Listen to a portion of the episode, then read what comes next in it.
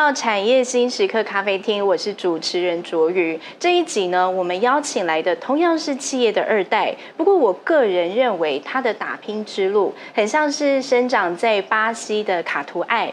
植株呢是比较矮小，但是能够抵御恶劣的气候，而且产量相当的丰沛。他本人呢不像卡图艾的植株很矮小，他很高大哦，而且汉草很像巴西人，所以我今天看到本人，我也觉得很庆幸，呃，很雀跃。那他是谁呢？欢迎我们台新工业的吴家正吴特助。主持人好，欢迎特助。那首先节目一开始要请特助来跟我们介绍一下您的学经历是如何。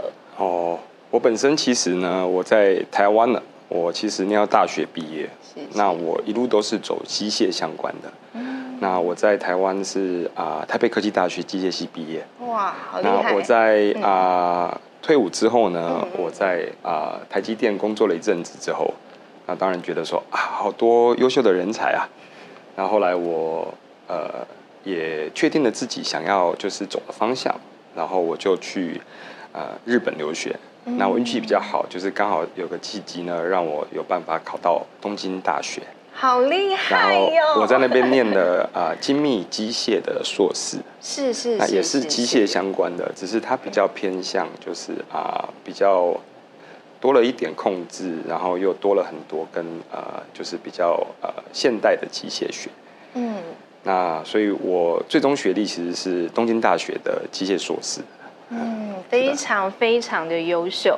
那我相信呢，其实，在日本留学的时候，可能环境啊，或是呃那里的一些人事物，可能带给你一些心境上面的熏陶。你觉得呃，在日本这个国家，它有没有什么样子的氛围，或者是大家生活做事的方式，对你产生了一些影响？会蛮大的。其实我人生大概四十多年，到目前为止四十多年，我在那边才短短大概七年而已。可是。我觉得给我的影响蛮大的，是是，是。原因是因为刚好可能我，嗯，我觉得我的人生很精华的时期在那边，然后它其实也有点有一部分已经压入我的性格里面了。嗯嗯嗯。那我现在其实，在做事的时候，我也觉得我还蛮日式的，对。然后，其实我觉得呃，日本有一个职人的精神，是。然后我觉得这个东西很让我觉得感动。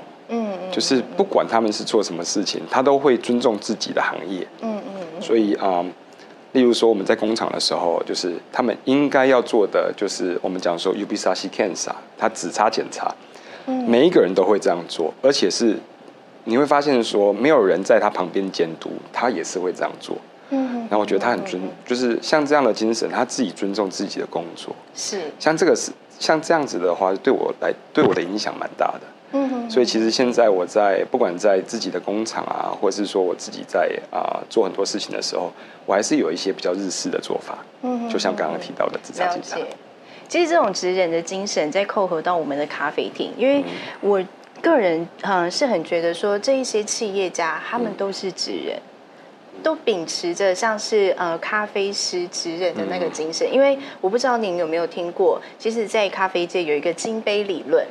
什么叫做金杯理论呢？也就是说，呃，当咖啡师或者是我们一般人，只要遵照金杯理论，也就是你的水温，你豆子磨的粗细。然后豆子的选择，只要拿捏得当，有点像是调餐，调餐得当的话，嗯、那就可以泡出一杯风味好的咖啡。嗯、那其实您刚刚提到这个职人精神，也非常符合，像是呃咖啡师他们在冲泡咖啡的这个金杯理论的这个过程。是的，是是是。那我更好奇的是哦，因为呃有一些二代他不见得想要接家业。嗯，比如说我以前我可能就会想说啊，我要当主播，我要当空姐，什么什么，就有很多梦想嘛。小时候，那您以前就是在进公司之前有什么样子的梦想？嗯，我其实从小到大不同的时段，我有不同的梦想，对吧？我记得我我很小的时候，我很想当警察。警察，你好适合。对，然后后来，嗯。呃，稍微长大一点之后，我很想当运动员，也很适合。然后后来，后来，嗯，我在日本的时候，我最想做的工作是，嗯，就是技术的，就是技术的啊、嗯、top，就是应该这样讲，就是我希望我是有技术的营业者，嗯嗯嗯，然后啊，专家中的专家，对，然后我、嗯、那时候我其实把自己就是定位为我是啊。呃，应该这样讲，就是是技术营业，然后我很希望我是可以，就是主导一一一条产品线。我那时候没有一个很就是哇好大好大的一个梦想，我只希望我那时候我希望我是可以在特殊的产业里面，就特别的产业里面，我可以就是撑起一个产品。那时候我的梦想是这样。那我回到台湾之后，其实我没有多做犹豫，我就回到就是自己家的公司。那我现在的梦想就是希望我把台新就是走向就是像这种重工产业的代名词，就是大家只要想到这个产业，就会想到啊，有一间公司叫台新工业，对吧？我现在的梦想是这样。是是是，想当警察，我可以把它呃总结一下，是因为您有正义感吗？嗯，是很有，我觉得有哎。嗯，那想当运动员，是因为您本身体力应该很不错，应该不错啦。嗯，很勇于冲刺，嗯，然后爆发力很好，嗯，那要长跑的话，持续性也很高，嗯，那其实这样子总结起来，我觉得这些特质也都运用在您现在经营企业的这个部分，比如说，呃，你可能很重视呃企业的发展，重视员工的福利，你很重视每一个细节，然后跟品质的掌控。对，那这个部分呢，我更好奇的是，您刚刚有提到说，就是呃，之前在日本留学，后来就觉得，哎，把家业接下来，但总是有一个契机吧？是不是爸爸一句话你就回来了？还是说，哎，发生了什么事？你觉得我必须回来？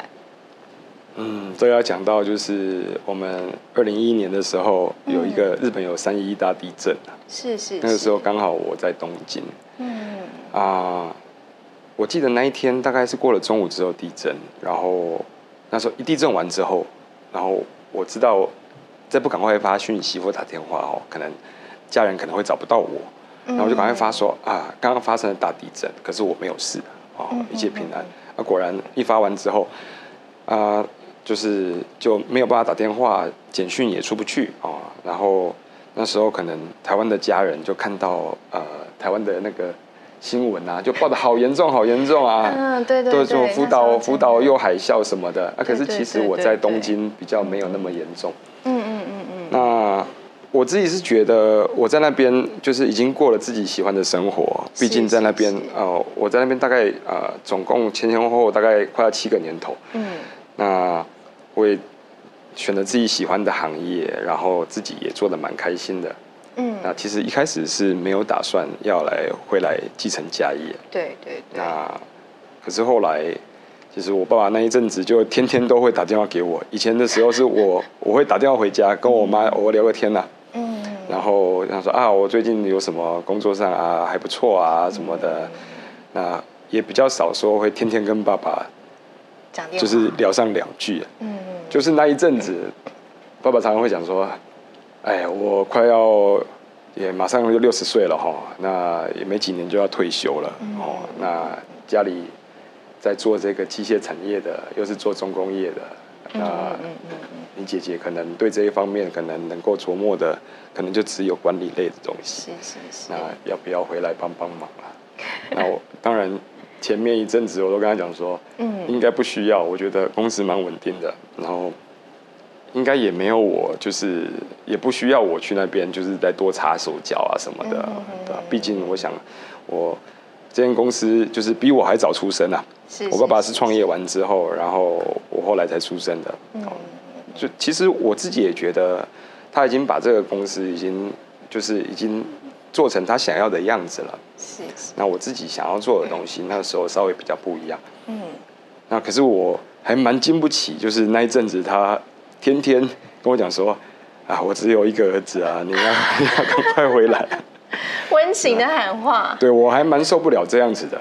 我我觉得我还蛮容易被说服的，因为你看，从三月三月我一直说很弱，我一直跟他讲 不要不要不要不要。我讲到四月底的时候，我就说：“哦，好了好了。”然后我就订了大概啊六月初的机票，嗯哼，然后我在一个月里一个月里面把就是工作所有东西都交接完。呃，我好奇是你有小小的后悔过吗？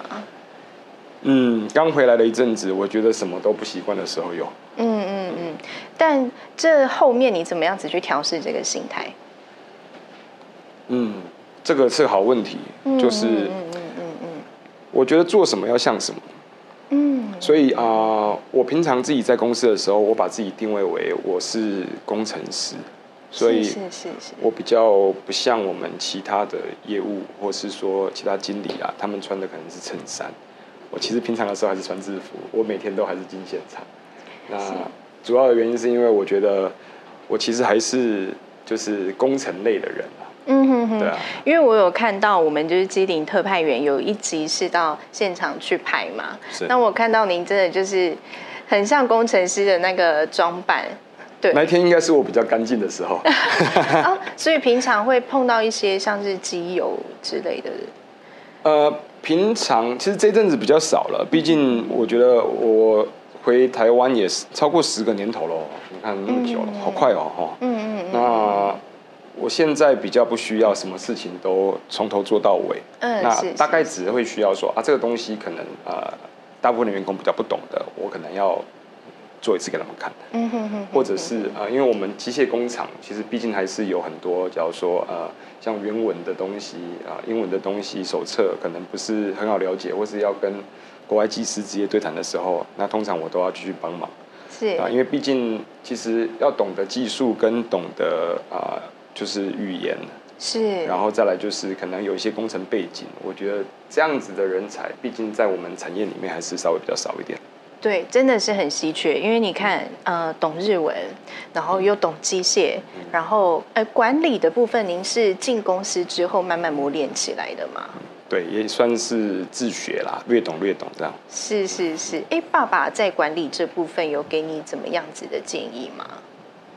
嗯，他有时候会分享一下他的就是亲身经验。那你也知道，老一辈的管理大概都是他可能自己会有自己的一套，是，可是不见得是啊、呃，他不见得会有理论基础，可是他其实会有一些他的经验法则。是是是，啊，那当然，老人家常会吹嘘啊，说以前什么东西都是他做的，但是很厉害。东方欢乐哎，对啊，想说哇，以前哇，够爱搞官，够被冲杀，够被冲杀。嗯，那其实当然，我相信每一个世代都会这样想啦，就是啊，你又你又两两个东西不一样的来比嘛，对不对？那当然，其实各自都有各自的辛苦啦。嗯嗯嗯。那我这边，我觉得我们。呃，我把自己定位为还是技术人员。那我自己其实也自学了蛮多像我们这个产业相关的东西。那焊接是其中一大类。嗯哼，焊接其实是很主要一大类。那像我。前一阵子也很顺利的取得了，就是我们的就是国际焊接工程师的资格。是是是是。啊，在那边我也学到了蛮多跟就是技术啊，或者是说理论相关的东西。嗯哼哼。那我我认为我们这个产业其实虽然是传统产业，可是其实如果认真要去探讨的话，用心去调整每一个细节参数，你才有机会把这些就是产品呢都做到是稳定的好品质。嗯嗯嗯。其实做好品质。其实不难，如果只做一两个出来。非常的简单，是是是。可是你要长期做出好品质的东西，我觉得非常非常难呢。对对对对，这非常难。对，维系品质并不是一件容易的事情。那我相信，其实特助他以前在日本，然后或者是在台积电的时候，这一些不管是学历或者是经历上面的历练，都造就了他今天能够在这个呃重工的部分有那么杰出的表现。那您刚刚有提到说，其实呃爸爸在交这些给你之前，整个呃台新它已经被塑形出一个样貌了嘛？但那个样貌可能跟你之前想要做的事情，并长得很不一样吧？嗯、那跟我们谈谈，就是呃，您进到公司之后，什么样子的契机促使你想要让企业来做一个转型？嗯，好的，嗯，其实我们这种产业哈，在台湾就是讲说是铁工厂，然后。大家其实铁工厂哈，其实路上常常会看到嘛，就是可能铁卷门拉起来，然后架子搭一搭就开始做了。然后里面很多大机具。对，嗯，然后可能有时候灯光不见得会很亮，可是有时候你会发现说啊，里面还会有焊接啊，或者机械加工啊，这样子。其实我们台新也是这样产业开始的。是。那我记得啊，我们的发机也是。呃，我们民国六十八年开始，听我爸爸妈妈在讲，那时候就是自己租的，就是可能，呃，就是两层楼、三层楼的一个小房子，嗯、一楼在做这种事，啊在就是工厂嘛。嗯嗯嗯嗯嗯。那当然，那个时候因为可能民国六七十年的时候。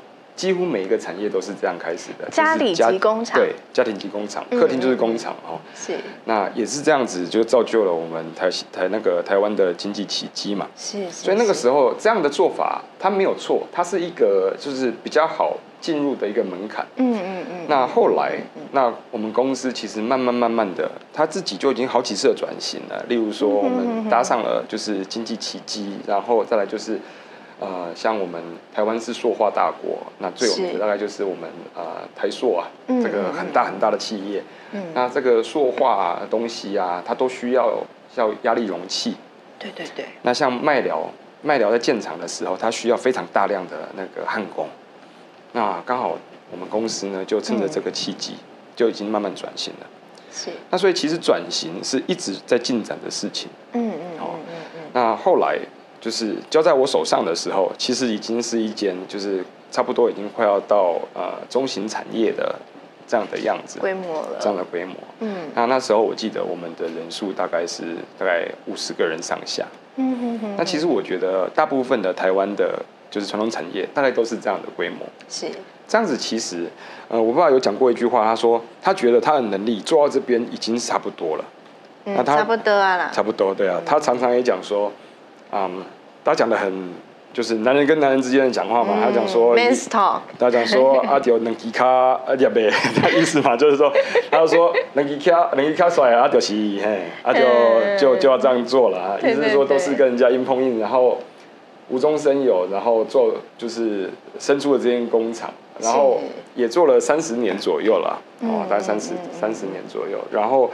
呃，所以这间工厂自己已经它有它的 reputation，它有它的好的一些声誉。然后，啊、呃，其实台湾蛮多化工厂呢，他都会想到说，哎，台新工业哦，在北部啊，那时候在北部啊，是在北部算是也还有规模的，就是压力容器厂。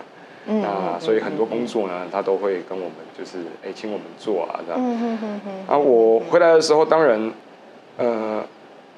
从比较大的公司回到就是不一样的产业别，嗯、又是比较小的规模的时候，你自然就很容易有那种、嗯、啊，这个这个不对啊，这个不好了，嗯对吧？嗯嗯嗯。那当然，这个的话哈，就会需要自己的一些改变，然后你也可以慢慢把这间公司就是塑造成你想要的样子。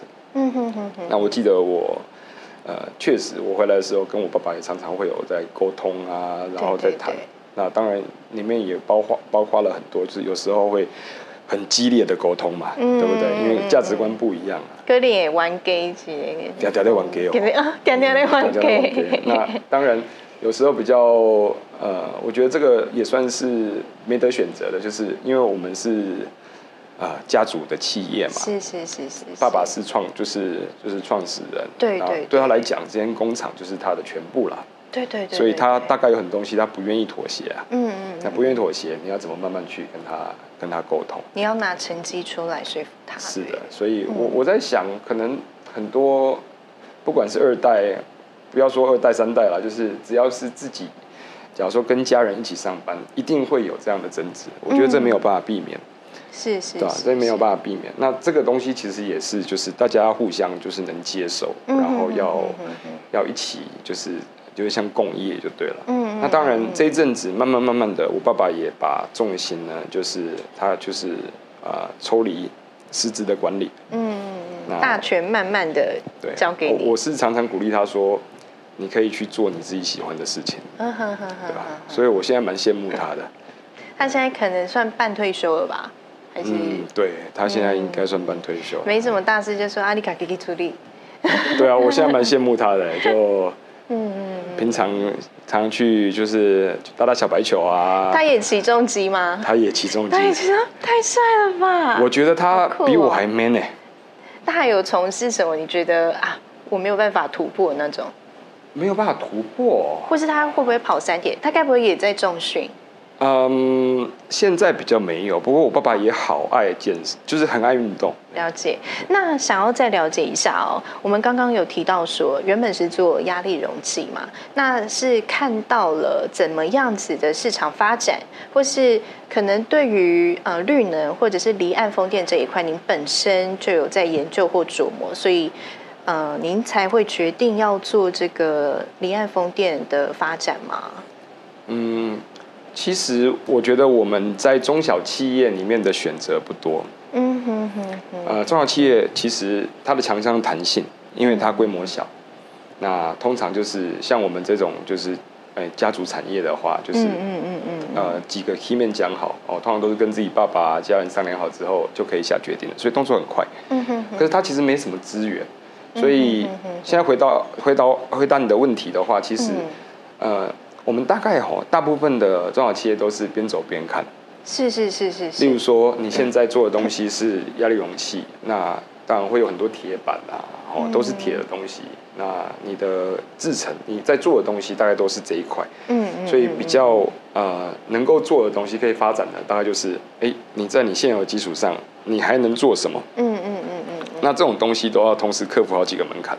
例如说，你要转型，你要克服的是技术门槛，是，还有资金门槛。嗯，有时候你做的东西如果会牵涉到它的体积大小，那我们像这种东西还会有位置门槛。嗯哼哼。那其实那一阵子，我们台湾刚好慢慢慢慢的做能源转型，那嗯，开始就会有一些呃一些，假如说政府的发包，嗯，然后可能就会有一些风机的试做。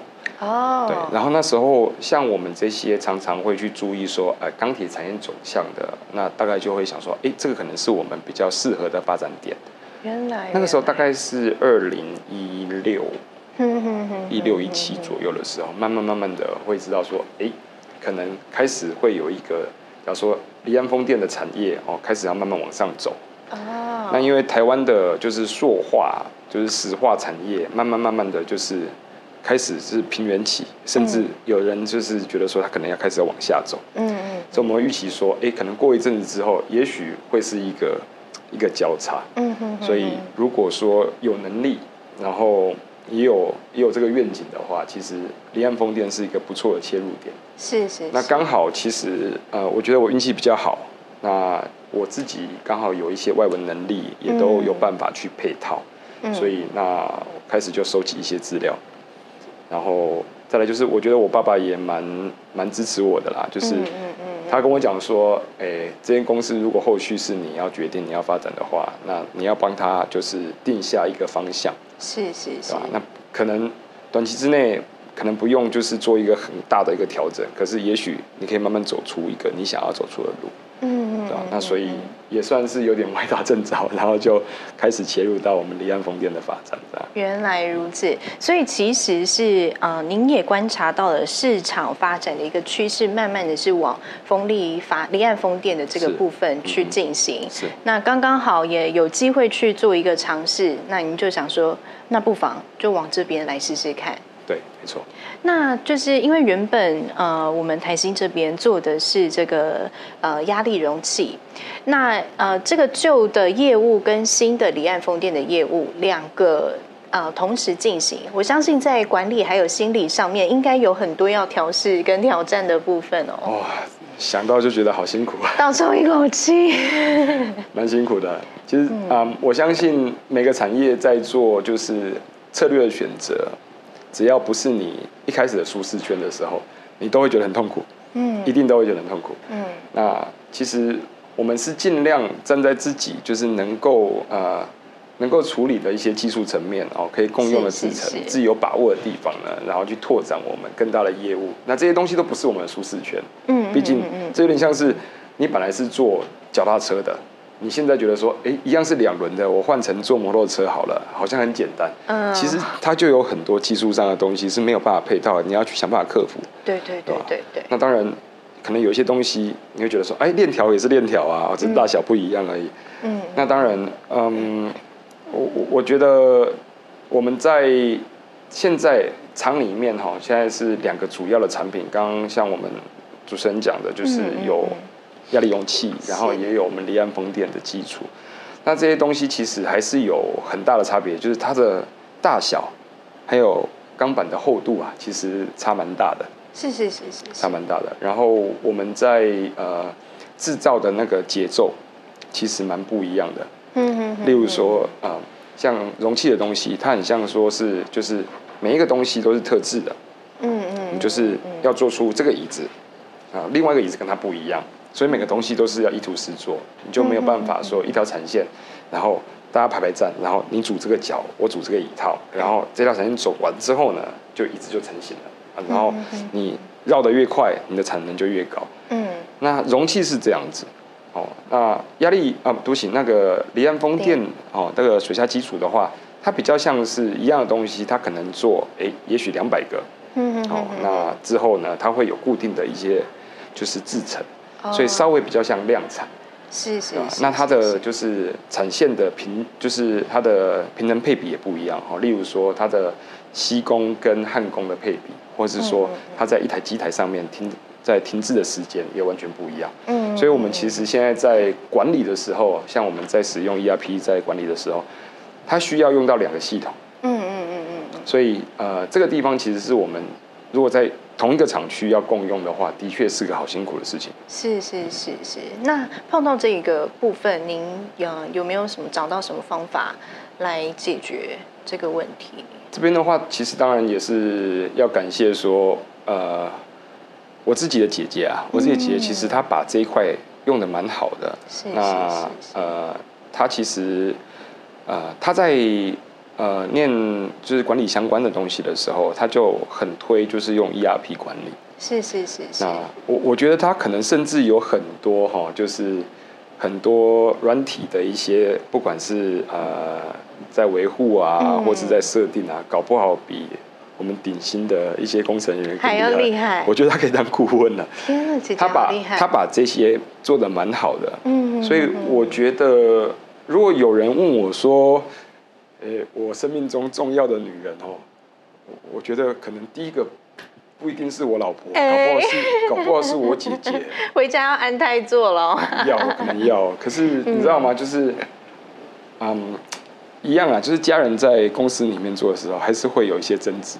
对对对。那他看到的部分，当然就是我要怎么去把这个东西套用在这个管理模式上面。嗯嗯。那。呃，那当然，我实际在管理公司的时候，我比较需要看的是大方向的，是是，是，或是说，呃，可能不能只偏颇在就是特定的一个部门，对对对？所以其实有时候我们还是需要一些，就是常常要讨论啊，要要去做调整。嗯嗯嗯。那不管怎么样，其实我觉得我们能做到这一点，就是在一个中型的工厂里面哦，大大概我们现在第一期的厂房大概才两万多平而已，是，是，其实不是说真的超级大。嗯、那我们现在还有第二期、第三期在规划，我们第二期正在建。嗯、那我相信，如果没有一个好的管理方式的话，我们不可能在一个就是只有两万平的厂房里面做成这样子，因为我们东西都又大，然后又复杂，嗯、所以其实你如果没有一个就是软硬体都管理的一个好方法的话，其实我相信是做不到的。是是是是，是，是。其实我们如果啦有。嗯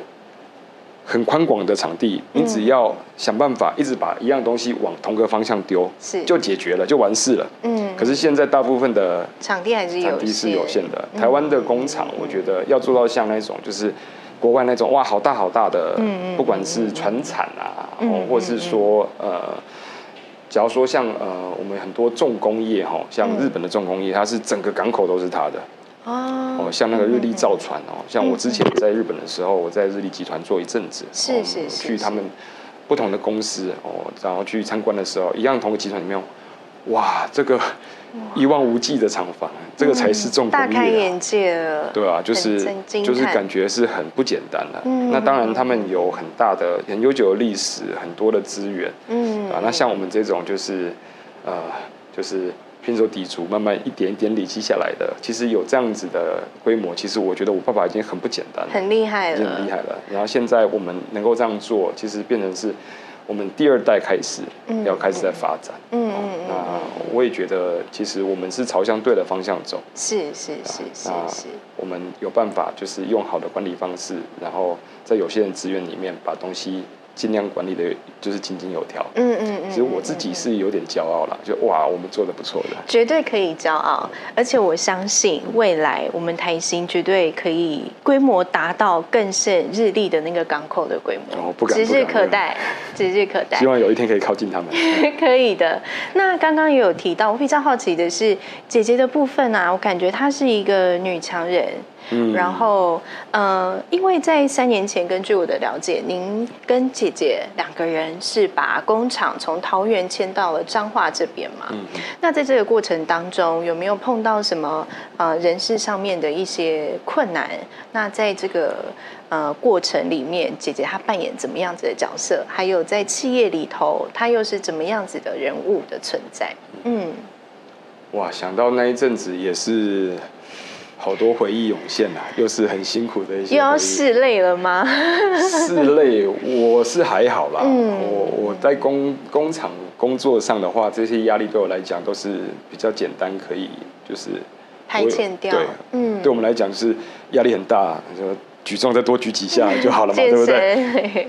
哎，我记得我姐姐啊，孟娟啊，嗯，她那她不知道哭了多少眼泪哦。是是是，的确很辛苦。那呃，当然他还是 focus 在管理类啦。我记得我们那阵子在做前场的动作的时候，嗯嗯嗯，呃，当然我们还是尽量把就是好的人才 key man 都留下来。可是实际上愿意哈，就是从北部，然后离家两百公里要到彰化，嗯，哦，要要这样子牵场，愿意跟着来的人真的很少。是我们那时候大概六十几个人，嗯嗯，如果不包括就是像我们自己家里的人的话，嗯嗯嗯、实际过来的大概不到十个，好少哦，非常少，嗯嗯嗯，非常少。那大部分的人，我们就是呃用很好的条件啊、呃，就是我们就资遣，嗯嗯啊，就是有些同仁就是转接到我们比较友好的就是企业企业那边去，嗯啊，所以那个时候其实光是要重新开始，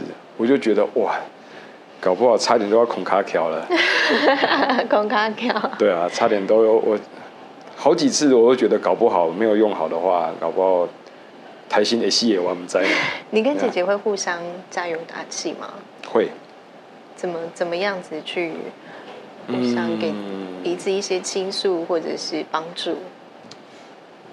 家人好像不太会讲，就是太啊。嗯场面的话是，是，可是我们很明显的会知道说，哦、呃，像他昨天就啊、呃，他很晚的时候就打电话给我说，哦啊、呃，你还在工还在工作啊，辛苦了这样子，嗯，对吧？然后可能不会去呃特别的说啊，我很关心你哦，嗯，啊，可是我们会知道说呃，他其实有在帮你着想，我觉得我们现在做的比较。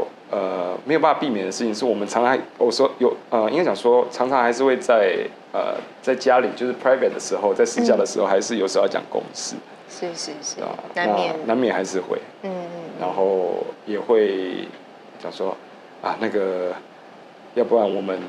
这个东西先晚点再讨论吧。我们先一起去骑个车运动一下。是是是。我姐姐也很爱运动。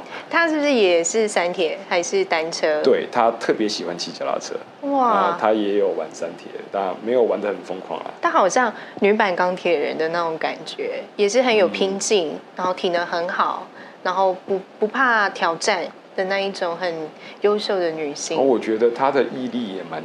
蛮厉害的。嗯，那也想要再来了解一下，刚刚我们谈到了就是整个企业的转型，那一路上以来的心路历程，其实您跟姐姐都在这个过程当中，就是碰到很多挑战。那在心理上面，你们也会互相加油打打气。或许不是很直接口语上面的，就是呃关心，但是会透过一些实际的行动去相互帮助。嗯、那接下来我们的台新的下一步有怎么样子的规划，或者是要怎样子让它离日历的港口更近？嗯，我其实还蛮想要把台新就是慢慢慢慢做造成就是一个产业的代名词。是。那有点像是，当然可能你这样讲有点不好意思啦，就是想说，哎，你觉得台积电的话，你就想到啊，半导体代工，就会想到台积电。嗯。那可能不会想到其他公司，你第一个会想到这间公司，因为它就是一个代名词。对。那我我希望台新可以慢慢发展成就是啊。呃重工业，或是说离岸风电基础的一个一个代名词。那当然，这个其实还非常的遥远哦。毕竟我们要克服的门槛还很多。那我刚刚提到说，例如会有技术门槛、资金门槛，还有位置门槛。对，这个都要一步一步一步，然后去调整。嗯嗯啊，那呃，目前为止，其实呃，我们。从北部迁厂到中部，大概也只有三个年头。其实现在还是在就是向下扎根期啊。是是是。那我们其实面临到蛮多就是困难的，那这个还要一一去克服。那我们现在第一期的厂区其实已经经营的算是顺利稳定了。那我们现在刚好正在建第二期的厂区。嗯嗯。那我们在呃彰化比较乡下的一个小村庄啦。那我们在方苑哦，那当然。嗯，我就慢慢慢慢的把自己的基地再扩大，然后增加我们的就是呃我们的产品别。嗯嗯。那毕竟其实离岸风力风力发电的基础呢，它非常大的一个就是基础座。是是是。那我们现在目前为止是比较 focus 在就是最重的那一部分。嗯。我们稍微比较轻的部分的话，现在还没有开始在做。嗯。原因是因为我们的场地跟产能都还没有办法复刻。嗯嗯嗯。那我们接下来大概会先往就是。我们希望是可以一条龙的，把它全部都做起来。就是轻重的，在场地规模二级、三级陆续的完成之后，是的。其实这一些都是可以慢慢的又再建置起来。是的，是。那谈了很多这些心路历程，这些小故事，想要了解一下，呃，在这么成功的背后，有没有什么人生的格言对您的影响很大？爸爸，或者是某一位有名的人，他说过什么话？对您啊、呃，让你印象特别深刻。嗯，我我其实常常会想到我呃，在可能比较小的时候，可能是国小的时候，我的国小老师常常跟我讲说，啊、呃，做什么要像什么。是是是是是。这句话其实影响我蛮深的。嗯。那嗯。其实我觉得我这句话我一直有记在我的心里。那后来，嗯，就像刚刚有提到说去日本的一个职人精神，嗯，其实为什么他呃很容易让我觉得很感动的，就是哎，我的老师也是这样教我，嗯，对吧？然后我现在也跟自己讲说，因为我把自己定位为就是我还是把自己定位是工程人员，嗯嗯嗯，所以我常常会跟着我的干部一起讨论一些工程的细节。是，所以啊、呃，我比较不会跟他们讲说这个东西你自己想办法哦啊，我什么时候要拿到答案？嗯，那因为我知道，其实我们在做工程的时候，每一个细节其实都可能会藏着魔鬼。嗯，对对对。那做什么要像什么？所以我也觉得说，如果你没有这样的觉悟的话，其实你很难，就是在这种就是比较技术导向的公司里面，就是把它经营起来，就是经营的好。我觉得这很困难，对吧？所以我，我我其实这句话，我在想，我可能以后也会跟我自己的儿子，或是跟我的我的部署啊，我的职员这样讲说，其实我们做什么要想什么，要要尊重自己的工作，要喜欢自己的工作。你如果，如果你现在是在做就是业务人员，其实你就要有业务人员的一些就是素养，要要看起来像是就是好的业务，对，嗯嗯嗯嗯。那我觉得。我们不仅是在自己公司，也是有这样的人。大部分在啊、呃、台湾有些场合，你看到了就是他不见得会尊重自己的工作，他可能不喜欢这个工作，他做什么不像那个工作的时候，你会觉得说，哎，这个工作他自己一定做不长久。嗯哼哼哼。对，我觉得现在目前为止，我看到好多好多像这样的状况，我都觉得好可惜。嗯，我觉得我们台湾太多太多像这样的事情。嗯哼哼哼哼，我想这样子的思维哦，其实也落实在呃特特助他的生活当中，不只是是公司的特助，是爸爸的儿子、太太的老公，还有孩子的爸爸。那呃，哎，太太的老公，对对对，我没有讲错，好多角色。那其实这一些角色，就像特助刚刚讲的，我们在不同的地方需要扮演不一样的角色。那我们把这一些角色扮演好，其实对我们自己来讲，也是一个负责任跟尊重的态度表现。是，那呃。这一路以来，刚刚特助呢也帮我们做了收敛。那最后的最后，想要跟您就是回扣到我们产呃产业新时刻的咖啡厅的主题。您是爱喝咖啡的咖啡咖吗？是的，是的，我很爱喝咖啡。那您是喝哪一种风味的比较多？我蛮喜欢喝重烘焙的咖啡。是，为什么？我喜欢一点就是呃咖啡它的一些苦涩的味道。嗯嗯。你喜欢那种老灵魂的感觉？对，会不会事情有点太简单，然后太轻薄了，你反而觉得哎，这没挑战性？也不是哎，我觉得嗯，我我觉得这个应该是自己喜欢的方向，对吧？我我觉得可能自己也是有一些人生的经历了，是，是，是，开始会喜欢一些就是苦涩，反而尝起来特别有味道，对。嗯，有时候太甜的东西，可能你喝不长久。嗯哼，啊，我觉得人生可能或者工作也是这样子，你不可能一路都很顺遂，你一下子就可能。没有兴趣了。嗯嗯嗯。那咖啡其实是一个哦，我应该是 heavy drinker 啦，我一天都喝好多好多的咖啡，喝到四杯最少，对不对？嗯，我一天大概最少喝四杯。了解。所以其实，嗯，我们可以听到特助他的对咖啡的口味，其实跟他做事情的那个态度也是一样的。虽然有苦涩的部分，但是他可以尝出他的甘甜，可以这么说，对不对？好，那今天谢谢特助。下一集呢，我们还会邀请到企业来分享他们打拼的故事，就请大家敬请期待。那我们下次见。今天谢谢特助，谢谢，谢谢您，大家拜拜喽。